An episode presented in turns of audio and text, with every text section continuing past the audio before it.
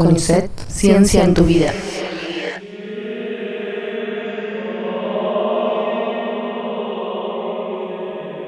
El catolicismo es una experiencia muy importante en América Latina, uno se le encuentra caminando por la calle, se le encuentra en el Estado, se le encuentra en la vida cotidiana. Eh, y el catolicismo tiene a su vez en América Latina una particularidad muy importante. Es la iglesia más desarrollada en toda América Latina, históricamente en el largo plazo. Ha formado muchos movimientos políticos, sociales y culturales a lo largo de la historia.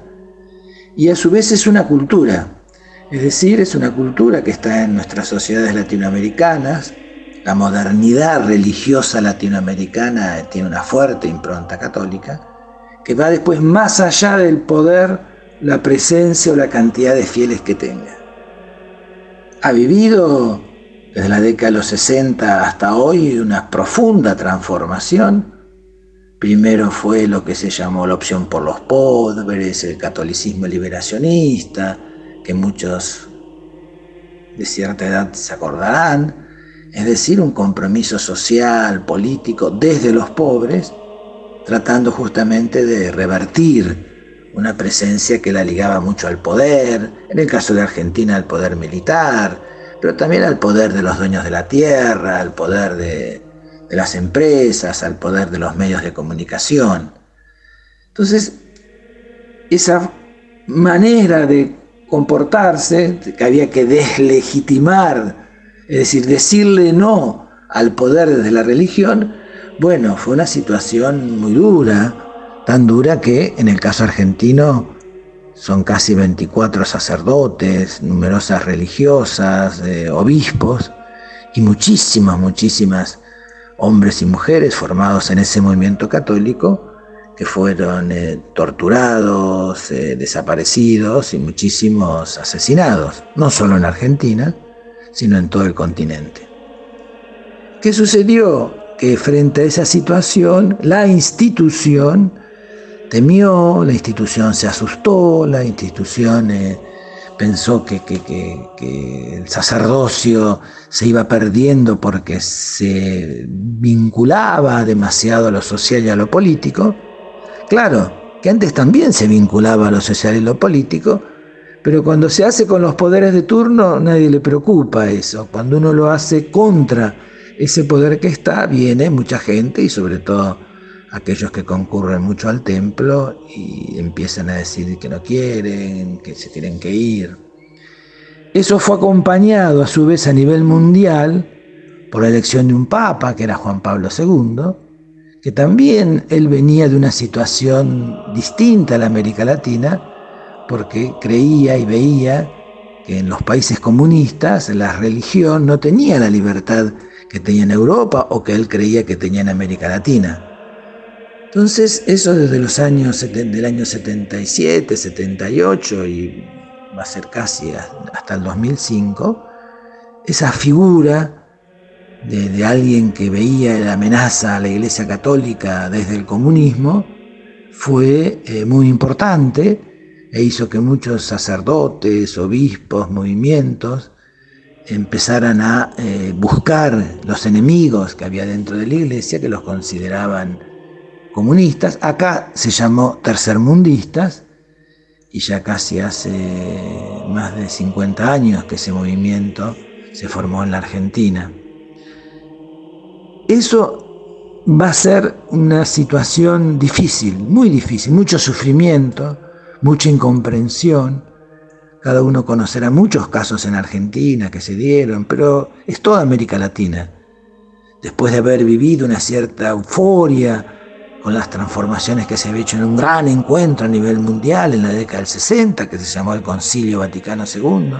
se reafirmó muy fuerte en la década del 60, el 68, fíjese, casi estamos siempre en la misma fecha, ¿no? De grandes acontecimientos, el Cordobazo en Argentina, eh, grandes movilizaciones en América Latina, movilizaciones en los Estados Unidos contra la guerra, en Europa, hace que esa experiencia, bueno, eh, tenga problemas en el largo plazo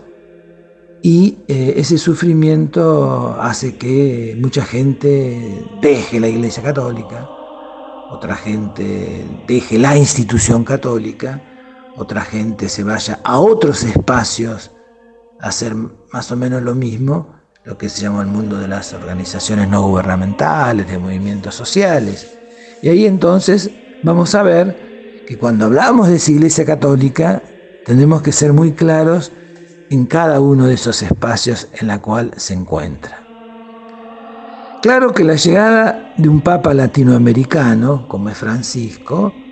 la va a encontrar esa iglesia institucionalmente hablando muy disminuida. Muchísimas monjas, por ejemplo, se fueron. Otras monjas y otros eh, órdenes religiosas, que es otra manera de vivir ese catolicismo, abandonaron las escuelas, decidieron que ya no era más ese, el papel, el lugar, el sentido que le encontraban. Y entonces, bueno, la llegada de Francisco, eh, por un lado, es alguien que visto esa experiencia que había habido de esos últimos años de, de, de tanta persecución, de, eh, de poner como principales temas no lo social, sino el cuerpo, la familia, la sexualidad, llega y dice, bueno, hay que abrirla, hay que salir del encierro en el cual estamos. El templo no es el último o el único lugar desde el cual uno tiene que predicar esa palabra evangelizadora, como se dice en la Iglesia Católica. Y bueno, hay una apertura, pero claro, una apertura en un encierro que venía hace mucho tiempo atrás, no mucha gente está con las fuerzas o las ganas de volver a hacer una experiencia. Y eso hace entonces que el Papa, que visita casi numerosos países de América Latina, no ha venido a la Argentina por otros problemas, eh, moviliza mucho pueblo católico, pero no necesariamente vuelve a fortalecer a movimientos, vuelve a hacer que sacerdotes otra vez eh, vayan y se incorporen a la iglesia o religiosas se incorporen a la institución. Entonces ahí nos encontramos con ese problema de una pérdida de sentido de las personas que están en esa iglesia católica para seguir manifestándose y muy fuerte en el espacio público. Pero también sucede, y vamos a terminar esto, que en la década de los 60, de los 70, una porción de ese mundo católico, cristiano, decide ir a buscar otra manera de ser cristiano, ya no en la iglesia católica, sino en el mundo evangélico. Mundo evangélico que estaba presente en América Latina, pero pequeño, eh, disperso, eh, sin poca fuerza, porque esa iglesia hegemonizaba. No era todo, porque nunca fue todo la Iglesia Católica en las experiencias religiosas, pero sí era la enorme mayoría, tenía mucho peso y poder en otros espacios, y ese evangelismo entonces empieza a crecer, se desarrolla, eh, empiezan otras personas a encontrarle sentido a su vida en esa vivencia cristiana eh, de, muy de proximidad, de cercanía, eh, con varios de los problemas que las religiones tienen, porque si alguien va o participa o se encuentra en una religión es porque la religión le ayuda a interpretar la vida, a comprender lo que le pasa, a buscarle distintos tipos de soluciones. No mágicas, no es así, no, no es cierto, algunos nada más. Pero en encontrarle sentido, porque se sufre, por qué pierdo el trabajo, por qué mi familia se quiebra, eh, por qué no soy capaz de, tener éxito en, los estudios. Eh, ¿Por qué no, no, no, no puedo seguir viviendo la vida, que la siento finita, sobre todo cuando se llegan cercanas las enfermedades, a la muerte? Bueno, encuentran en ese evangelismo otra manera de, participar, de tener una identidad, de, de, vivir la religión, que va creciendo, se va haciendo importante y hoy en algunos países de América Latina es fuerte, y en el caso de Brasil, de la Argentina, son países donde el 10, el 15% de la población, y quizás a veces un poco más según las provincias y los lugares, en el caso argentino, se identifican como evangélicos. Entonces se pasa a una pluralidad religiosa muy importante y en algunos casos con dificultades de vivirla, porque, bueno, se los acusa que son sectas, se los acusa que vienen de afuera, se los acusan en algunos grupos católicos que vienen a destruir la unidad nacional. no, nada de eso, es otra manera de vivir. Entonces, para finalizar esto,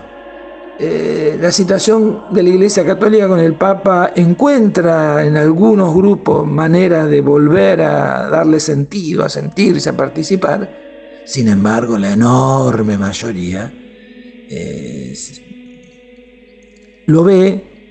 eh, ve que hay algo distinto, pero no necesariamente transforma esa adhesión que puede tenerla en una participación activa al interior del movimiento católico.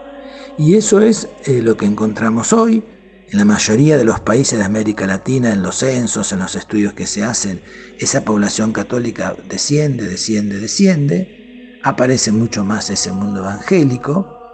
Y esto también lleva a que hay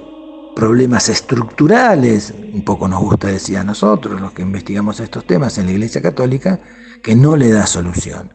Es decir, la participación de la mujer, que sigue siendo una participación eh, subordinada, eh, dejada de lado, muchas veces sin, eh, sin ser reconocida su,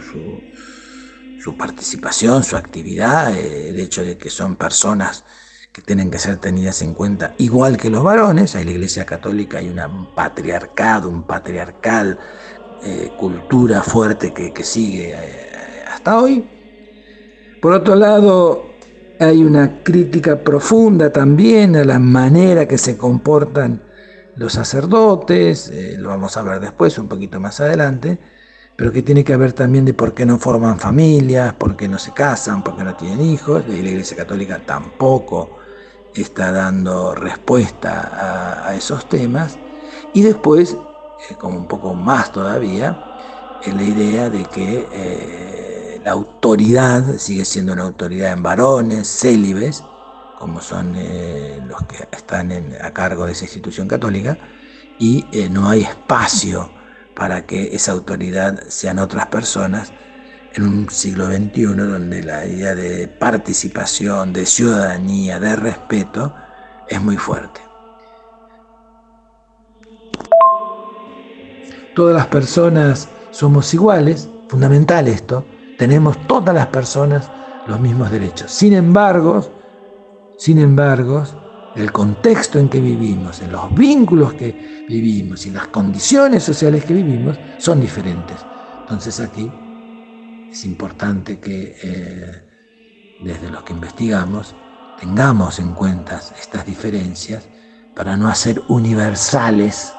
únicos, que no le hablan a nadie, sino que simplemente reproducen los que los poderosos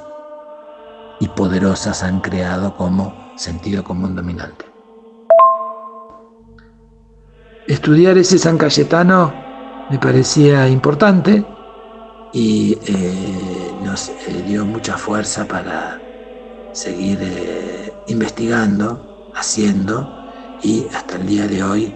sigue siendo un espacio interesantísimo para todos aquellos que quieran conocer la dimensión sociopolítica religiosa. Es el lugar en el que la primera manifestación de la dictadura cívico-militar religiosa de Videla se hizo ahí y ahí se han hecho tantas otras experiencias importantes hasta el día de hoy que vale la pena. Eh, seguimos investigando estos temas, es una pena que las políticas económicas que vivimos los últimos años han ido disminuyendo los fondos, sin embargo hemos logrado obtener eh, posibilidades. El Ministerio o la Secretaría de Ciencia y Técnica hemos conseguido algo que se hace en la mayoría de los países del mundo, los que hacemos encuestas académicas cada 10 años, volver a renovar para ver este vínculo entre política, cultura y religiones como está hoy, y la estamos finalizando en estos días y me parece importantísimo que nos va a dar datos a ver qué pasa, eh, cantidad, calidad de identidades, opciones, que, insisto, es lo que nos estimula a conocer un poquito más desde dentro y de otros espacios lo que es la sociedad argentina. Entonces, bueno, eh, agradecerles esta posibilidad y de poder compartirlo con todos ustedes. Un gran abrazo. Uno de esos problemas que tiene la Iglesia Católica, que es la mayoritaria en América Latina, que es también, no hay que olvidarlo esto, funciona como una institución reconocida muy fuerte por el Estado y por los partidos políticos. No hay que olvidarse de esto. La Iglesia Católica, los partidos la consideran una institución también política, política a su manera, en lo social, en lo cultural, en lo económico, en la vida cotidiana, ahí están. Y uno habría que hacer país por país, pero Argentina en eso no escapa al resto. Son todas las leyes que le han dado un privilegio muy importante a la Iglesia Católica para recibir subsidios, para ir a hospitales, para estar en los cuarteles, para ir a los colegios, para enseñar la religión. Ahí hay, eso lo hemos llamado laicidad, es decir, la manera en el cual el Estado se relaciona con los grupos religiosos y esa idea es que tiene que haber una autonomía. El Estado tiene que ser un Estado que no tenga ninguna religión. No es porque las persiga ni para porque tiene que apoyar a una, sino que tiene que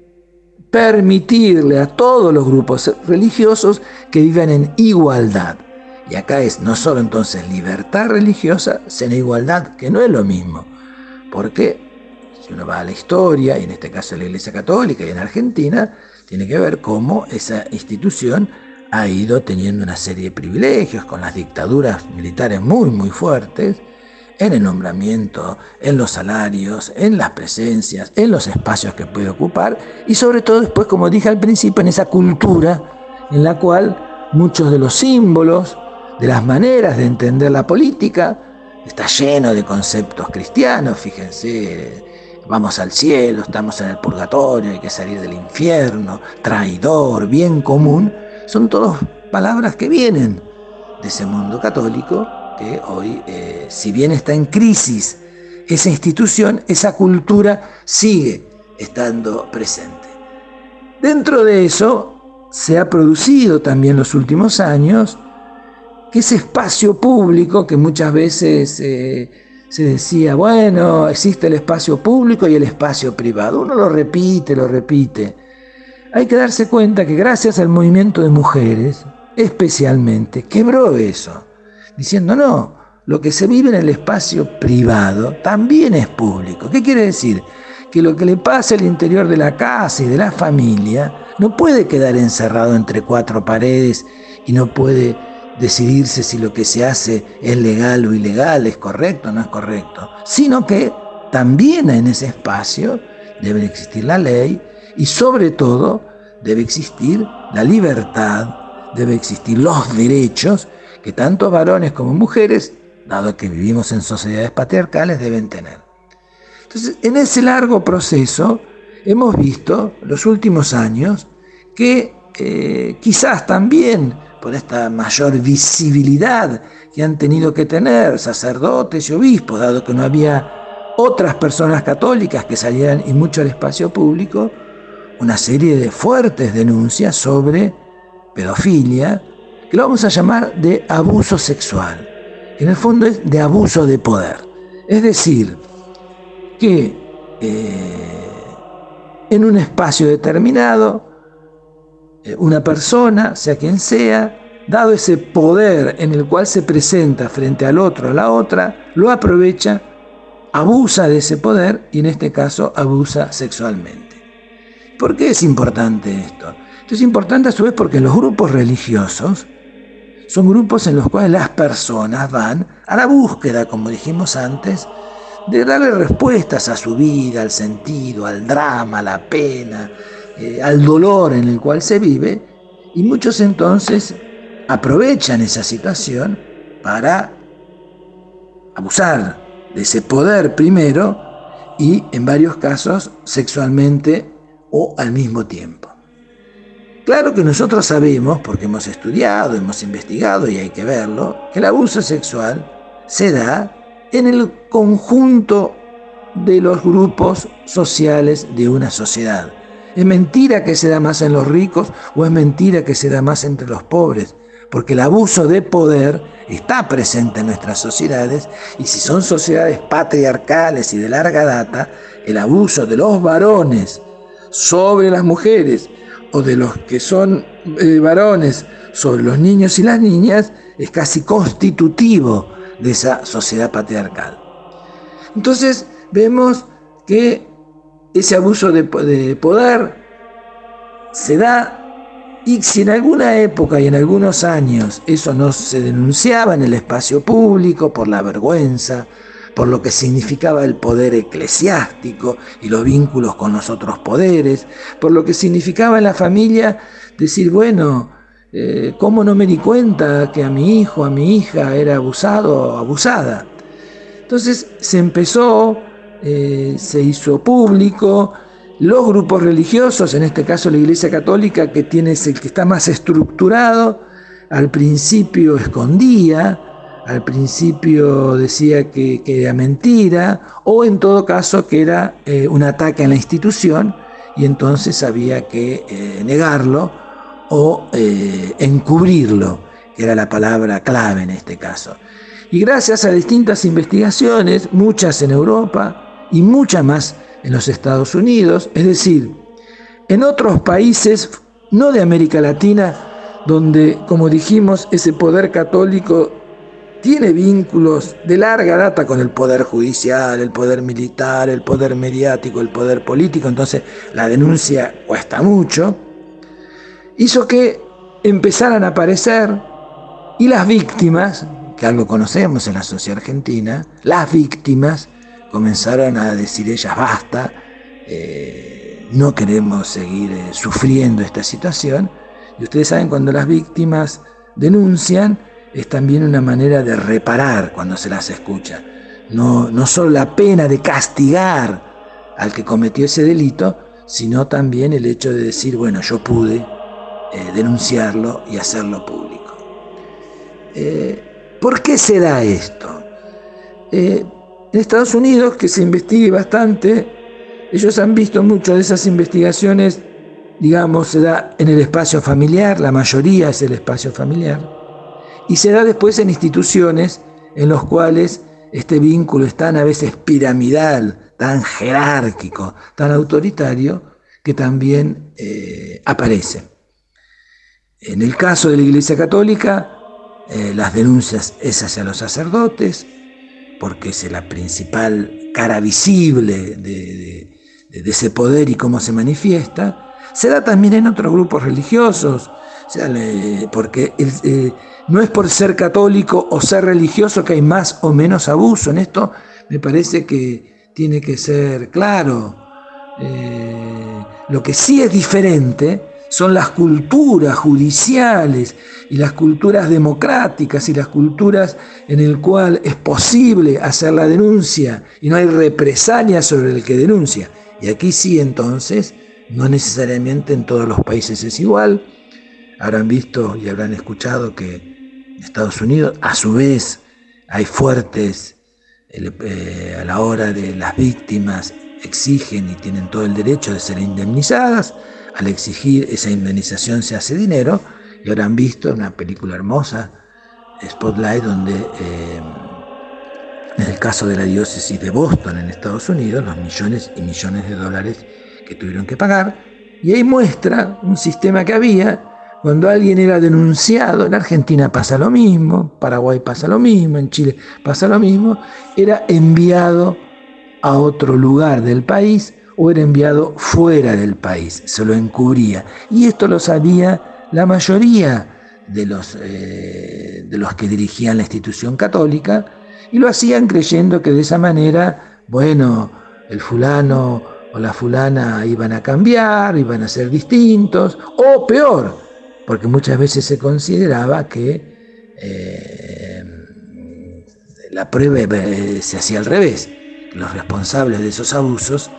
eran los propios niños o las propias niñas, eh, como se hace sobre cuando se conoce sobre el abuso a nivel familiar y el movimiento de mujeres lo ha denunciado y muy bien que lo ha denunciado,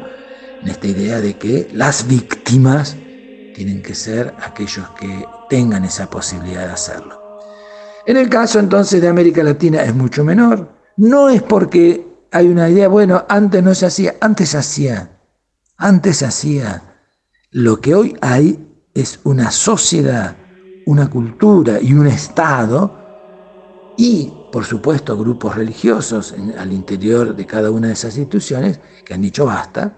¿no? como han dicho basta la mayoría de las mujeres sobre el abuso y el femicidio y todo lo demás, que ha permitido entonces que esto salga a la luz y hoy se estén haciendo numerosos espacios en los cuales el abuso sexual y el abuso religioso se denuncia públicamente y hay jueces que lo llevan adelante. ¿Y por qué digo esto?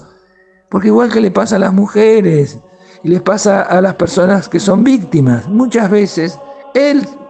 propio Poder Judicial y las leyes que se vienen teniendo históricamente, también llenas de patriarcado, bueno, eh, creen que no es así, eh, que las víctimas están abusando, que las víctimas lo hacen para sacar un provecho,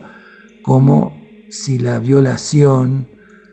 o el ejercicio de esa violación que se hace a cualquier persona no sea un trauma, no sea un dolor que cada persona lo va a llevar hasta sus últimos días.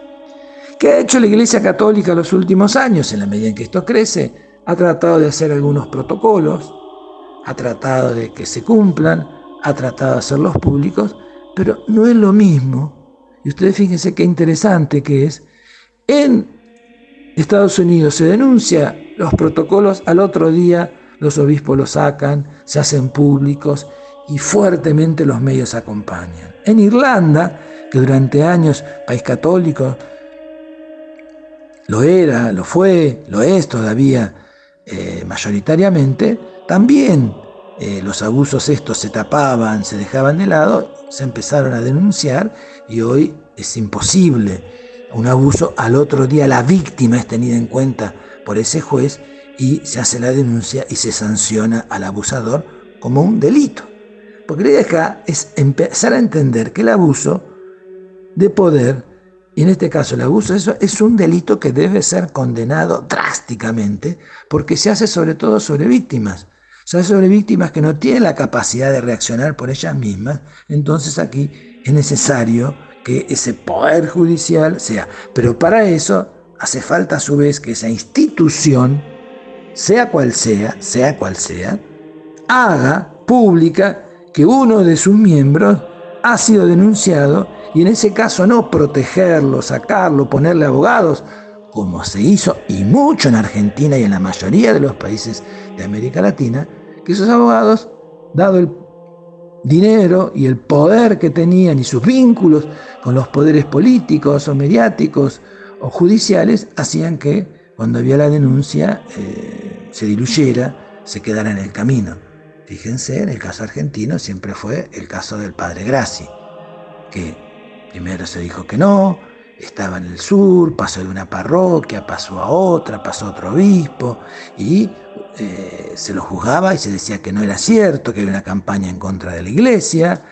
y se lo defendió y se pusieron millones y millones de pesos para que uno de los grupos de abogados más importantes de la Argentina lo defendiera y continuamente se iba recusando. Se dijo eh, que el padre, eh, que las personas que abusaban, lo dijo la institución, iban a ser echadas, y sin embargo hasta el día de hoy no se lo hizo. Y acá viene el otro tema entonces. Los protocolos católicos, recién con Francisco, un poquito antes con el antiguo Papa Ratzinger, Benito XVI, y ahora con Francisco, se pusieron estrictos en decir que había que denunciar al abusador sacarlo del espacio en el cual ocupaba, acompañar a la víctima y llevarlo a la justicia ordinaria de cada uno de esos países. Sin embargo, las investigaciones que nosotros hicimos, no en todos los países hay. La Argentina, por ejemplo. Si uno pregunta, a ver, ¿cómo es? ¿Cuál es el protocolo que existe hoy en la Iglesia Católica ante una denuncia de abuso sexual? Y sin embargo se dice, se lo está haciendo, estamos viendo, estamos trabajando, mostrando que más que el tema del abuso que sigue y está, lo que se trata es justamente que esa denuncia se haga pública, la persona deje de ocupar ese lugar, haya jueces que lo empiecen a, hacer el juicio. Todas las personas somos inocentes hasta que no se demuestre lo, contrario, pero hacerlo, buscar las pruebas, hacer y creer en las víctimas, y me parece que eso va a ayudar entonces a que el abuso, que insisto, no es solo un problema religioso, no es solo un problema de la Iglesia Católica, está presente en el conjunto de la sociedad. Lo que sucede es que hay grupos de poder que tienen la posibilidad de defender y defenderse a sus propios miembros eh, que no lo tienen otros. otros. No creo, también investigaciones, he tenido contacto y participé en varias reuniones en Europa sobre el tema del celibato si era el celibato lo que lleva al abuso de poder. Y no, no necesariamente, porque eh, lo que quedaba claro era que la mayoría de los sacerdotes y de las religiosas son célibes y no necesariamente por eso cometen abuso sexual. Sí lo que se veía, sí lo que se vio y que me parece interesante ver en el caso de América Latina, que ese abuso sexual también se da en ese abuso de autoridad que algunos grupos religiosos, y muy fuerte en los últimos años, comenzaron a ejercer en la manera de entender cómo vivían su religión. Y que hicieron mucho, mucho hincapié, lo decía yo al principio, en este tema, sobre que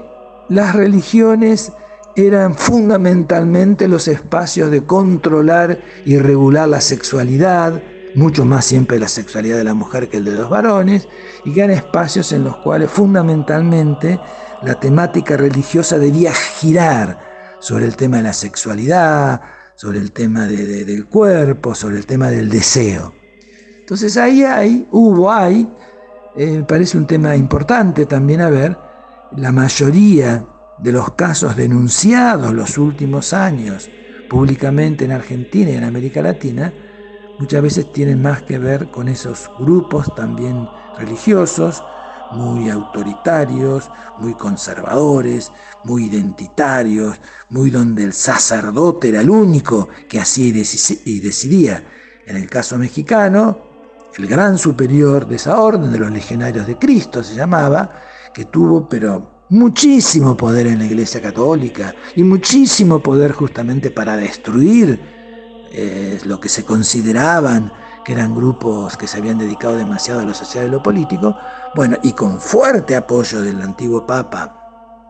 Juan Pablo II, bueno, después eh, tantas denuncias hubo y por suerte algunas llegaron a ser públicas y por suerte llegaron a ser públicas no solo en México, sino también en Europa y en otros países, hasta que, bueno, el poder económico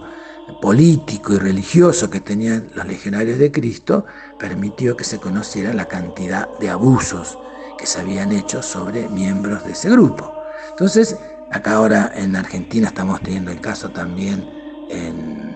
hubo en el caso de Entre Ríos, hubo en el caso ahora de Mendoza, no justamente en dos lugares donde se ha conocido que eh, había grupos de muy autoritarios, muy identitarios de la Iglesia Católica, que tenían fuerte presencia en esas dos provincias, bueno, he ahí las denuncias que hoy están apareciendo, insisto, no solo porque lo sean, sino porque se daban las condiciones, las condiciones para que ese abuso de poder se, hiciera también en abuso sexual. Eh, creo que es un tema importantísimo, importantísimo porque eh, las familias, cuando envían a sus hijos, a sus hijas en los espacios religiosos, tienen una confianza muy fuerte hacia dónde van. Y me parece que todo este caso de abuso lo que ha hecho es una pérdida otra vez de credibilidad, una pérdida de sentido, una gran pregunta sobre, bueno, ¿por qué? Eh, ¿Y qué está pasando ahí? Creo que la denuncia, el castigo y hacer memoria y hacer verdad y hacer justicia es lo que hará que esto aminore, no digo que desaparezca porque eso será difícil, pero al menos aminore en estos espacios religiosos en los cuales